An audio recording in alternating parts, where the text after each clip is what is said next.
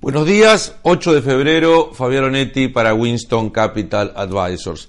Ah, no muchísimas novedades, relativamente quieto.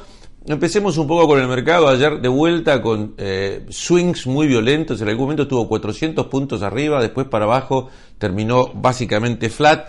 Eh, esperemos que sea un periodo de sanación relativamente eh, tranquilo y vamos viendo, como dije, construyendo de a poquito para ah, el resto del año. También les mandamos ayer a la tarde el Weekly Bulldog, espero que lo hayan recibido, si alguno lo recibió nos avisa y se los mandamos.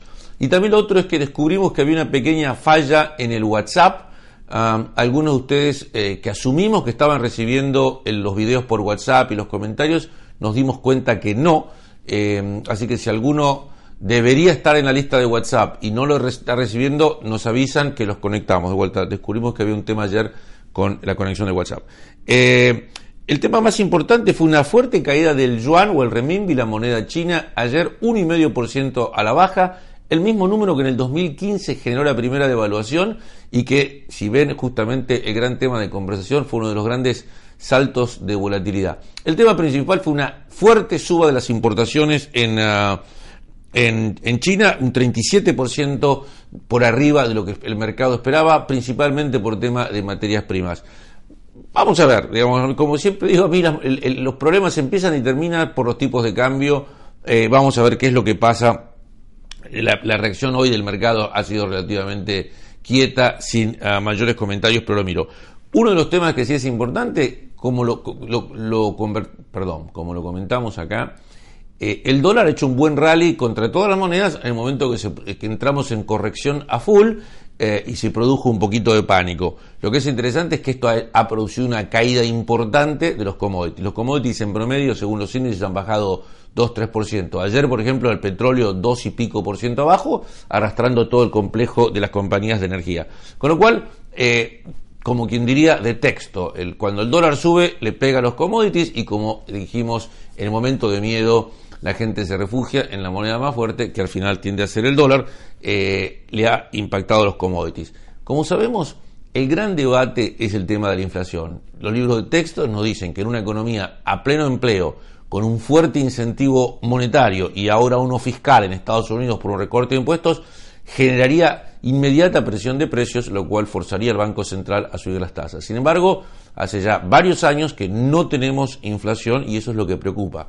El número del viernes pasado de salario horario generó este temor y miedo eh, y es lo que gatilló la corrección. Que como dijimos, todo el mundo está usando la misma palabra, ha sido saludable o healthy porque el mercado había subido mucho el año pasado, el 2016 y encima a principio de año. Pero lo que es interesante es que a más los economistas desmenuzan el, número de inflación del viernes, menos inflación encuentras, no más, menos, porque por ejemplo el análisis del, del lunes o del fin de semana fue que si uno hace el ajuste estacional, la inflación es mucho menos. Ahora hicieron otro desmenuce, otra disección del número y resulta que la inflación es solamente en lo que es personal jerárquico, supervisores y demás. Si uno mira operarios y personal eh, de trabajo normal, cero inflación. Con lo cual, digamos, creo que el debate da para mucho.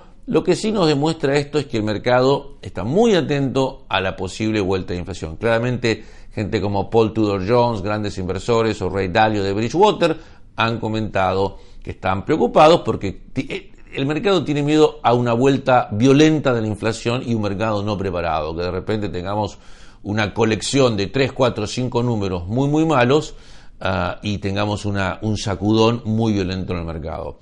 Eh, vamos a ver de vuelta, estamos este, deshojando la margarita y tratando de entender el fenómeno, ah, pero por ahora todavía no lo tenemos. Con lo cual, como digo, hay que ver los números de inflación, ver el dólar, commodities creo que también va a ser importante porque es un, efecto directo a la inflación ah, y yo creo que al final de todo esto el mercado de acciones va a seguir respondiendo. Por otro lado, como dijimos, fuerte crecimiento económico, muy buenas las utilidades de las compañías y encima tenemos todavía el efecto de la baja de impuestos. Recuerden, tenemos un, un efecto especial del 2018, que si las compañías pagan impuestos este año, lo que es repatriación de plata al exterior, la tasa es más baja, con lo cual va a haber un incentivo y eso también para algunos analistas va a alimentar el dólar, porque se cree que estos casi 2, 3 trillones de dólares que están en el exterior, ah, no todo está en dólares. Nadie sabe la cifra de cuánto está en dólares y cuánto no está. La, cifra de cuánto hay en el exterior más o menos se sabe, pero nadie se sabe cómo está invertido hoy